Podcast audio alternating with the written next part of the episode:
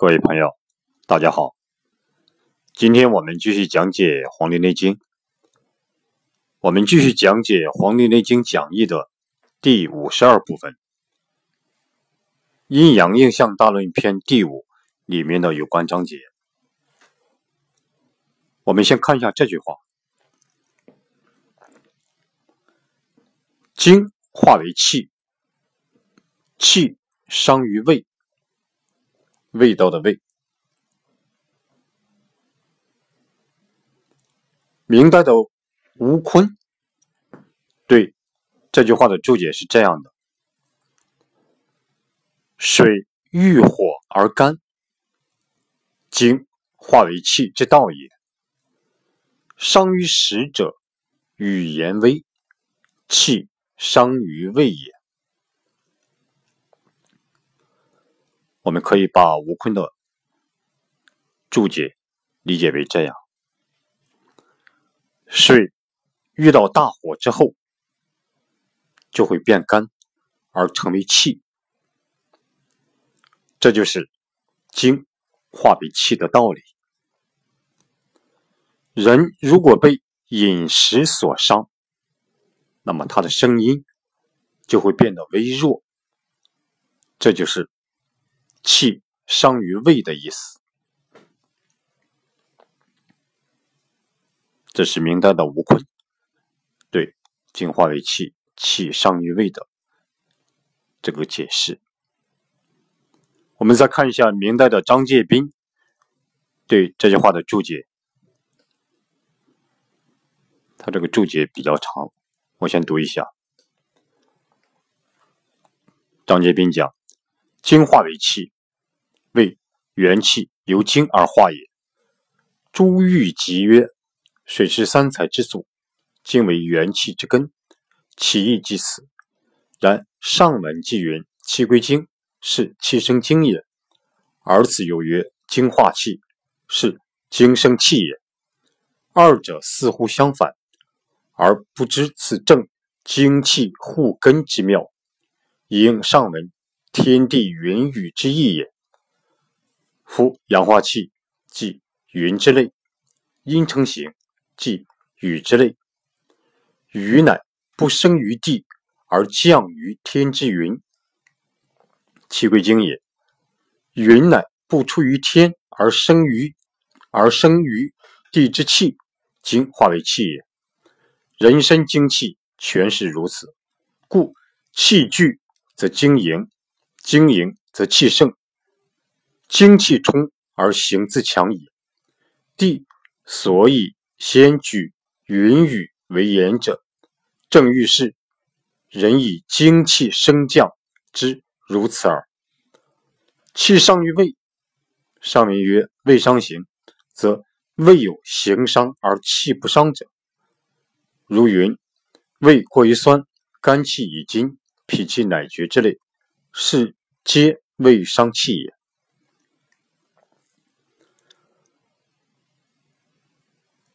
张继斌的注解这段这段比较长，我们可以把这段注解理解为这样：精化为气，就是元气由精变化而来。对人体的元气是由精变化而来的。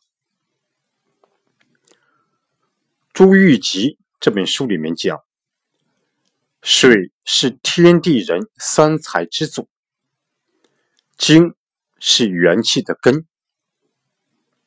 水是天地人三才之祖，精是元气的根，所以精化为气的意义就在于此。然而，上面文字里面既讲到气归精，是气生精的意思，而这里又说精化气，而这里又说精化气是精生气的意思，这二者的意思似乎相反。然而，却不知此正是。精和气互为其根的妙用。它们互为其根的妙用，正好对应上文的天地云雨的意义。阳化气就成为云这样的，阳化气就成为云这样的，阴成形就是雨这样的。雨呢，就是不是生于地下而下降到天上的云。雨就是不是生于地下的而下降的天上的云，这就是气归经的意思。云呢，乃是不云乃是不出自于天而上升的地之气。云就是不是出自于天而上升的地之气，就是精化为气的意思。我们人身的精气全都是这样的。所以，人生的精气和上天是一样的，都是这样的。所以，气凝聚则精就会盈满；气凝聚则精就会盈满；精盈满就会气旺盛。精气充足，那么形体就会强盛壮盛。精气充足，那么形体就会强盛和壮盛。皇帝，所以先举例来说云雨的事，正是要告知人们，人的精和气的升降也是这样的。就是皇帝呢，所以先举例来说明云和雨的事，正是要告诉人们，人的精和气的升降也是这样的。气伤于胃，上面文章里面讲胃伤形，那么从来没有形体受伤而气不受伤的，就是说从来没有过这种形体受伤而气不受伤的。比如说胃过于酸、肝气已经、脾气乃绝之类，都是胃伤气也。这就是精化为气，气伤于胃。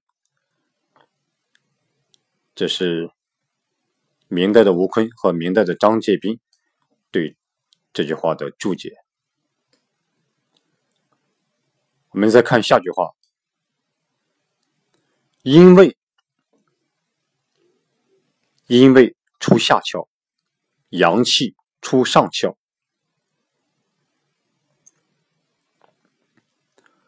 唐代的王冰对这句话的注解是这样的：“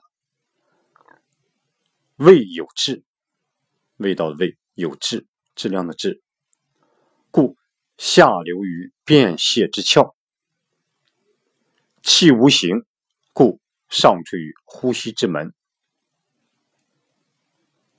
我们可以这样理解：味有质，这种气味它有质量。胃有质，所以往下流于大小便之处，往下流淌于流淌到大小便之处。气无形，气无形无相，所以向上出于口鼻呼吸之处。所以呢，它是向上出于口鼻之处。这唐代的王冰对这句话的注解。明代的马识对“阴为出下窍，阳气出上窍”的注解是这样的：“凡物之有味者，属阴；安而人身之下窍亦属阴，故胃处于下窍。凡物之有气者，属阳；而人身之上窍亦属阳，故气处于上窍。”我们可以这样理解：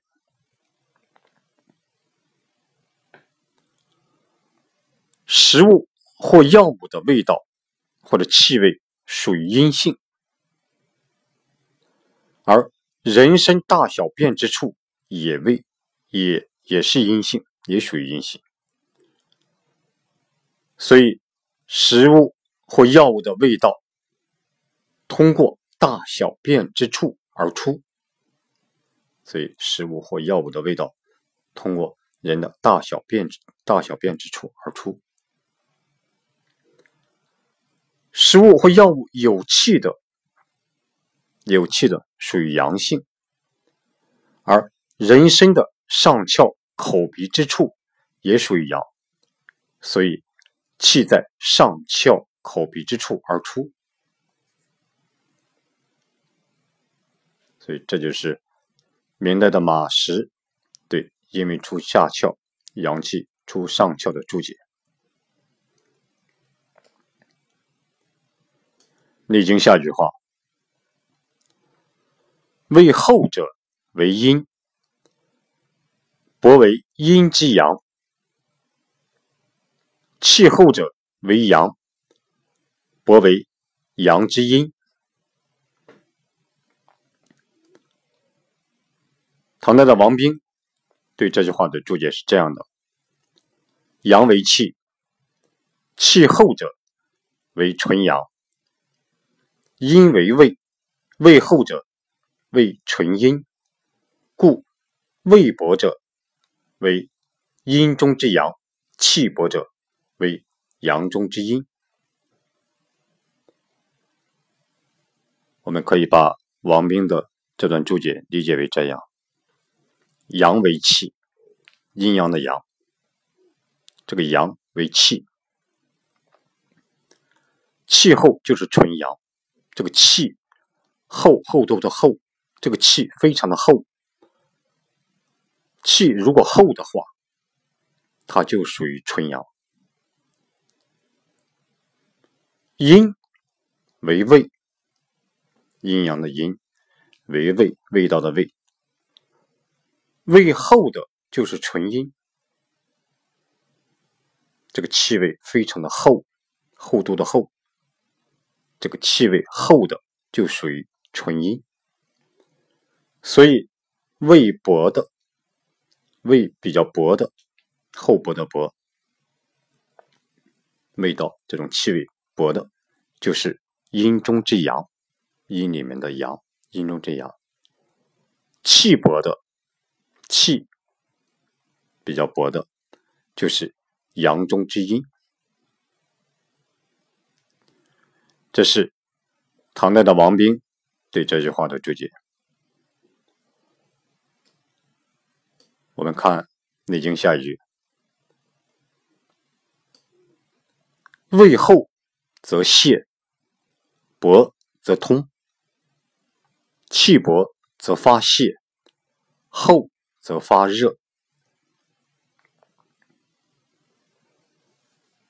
唐代王冰是这样注解的：阴气蕴下，故胃厚则泄力；阳气炎上，故气厚则发热。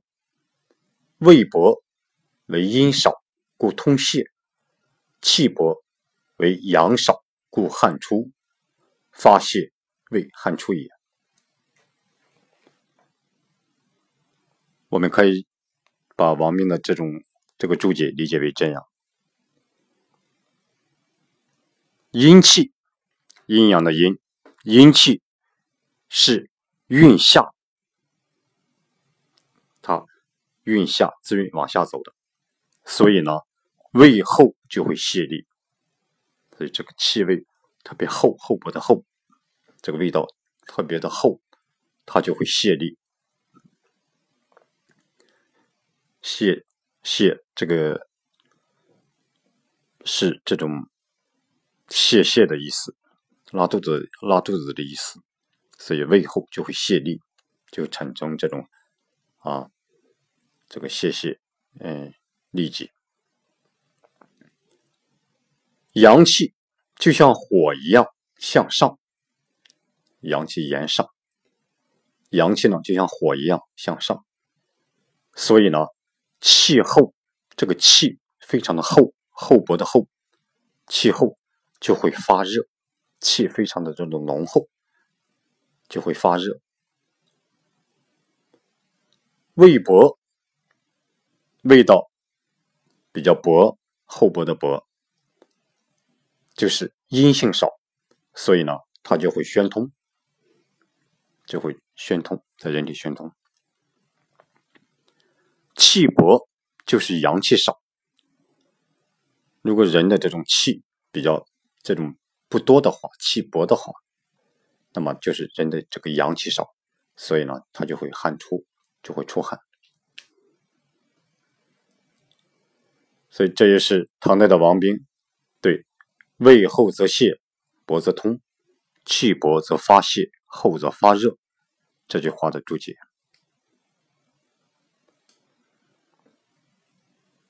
我们再看《内经》下一句：“壮火之气衰，少火之气壮。壮火食气，气食少火；壮火散气，少火生气。”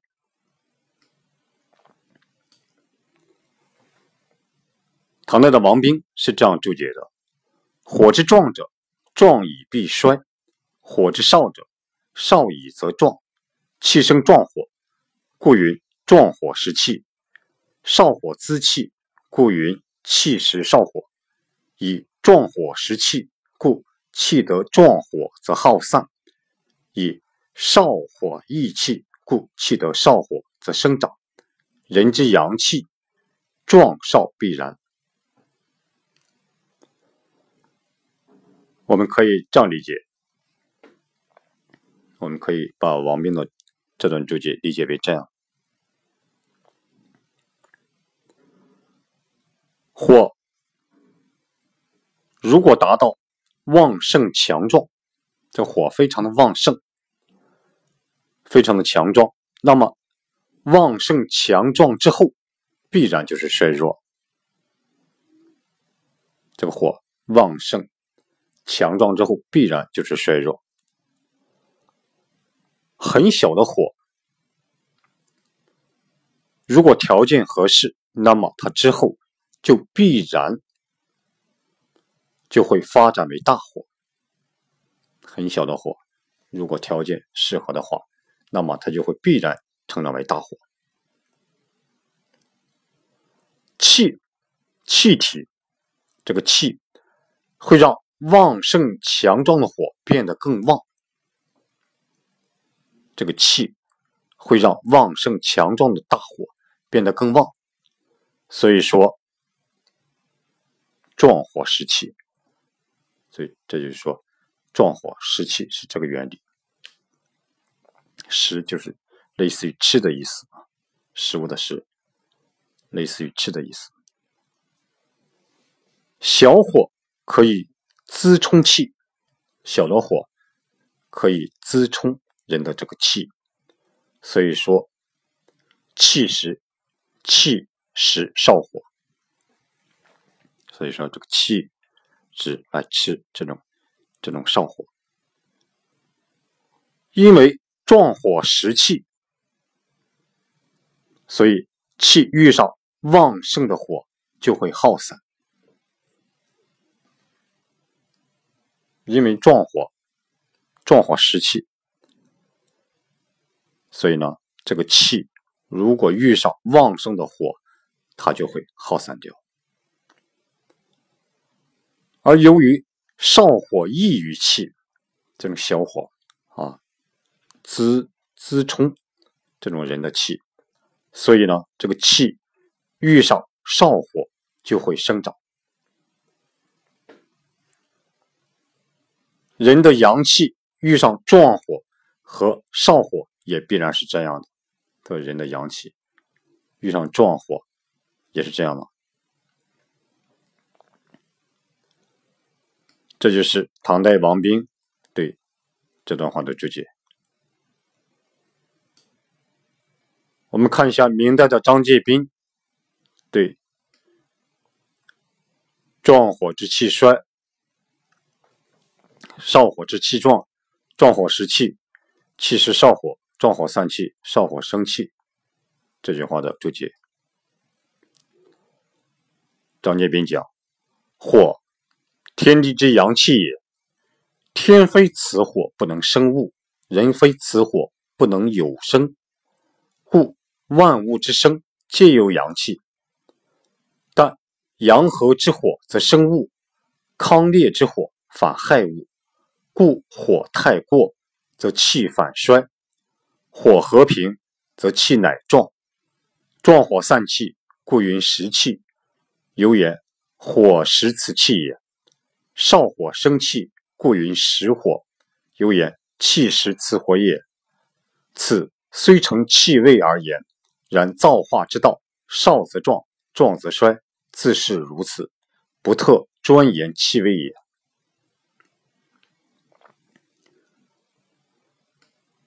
我们可以把张节斌的这段注解理解为这样：火是天地之间的阳气，火是天地的阳气。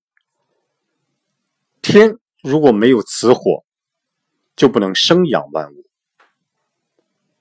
人如果没有此火，就不能有生命。所以，万物的生存都是阳气的作用。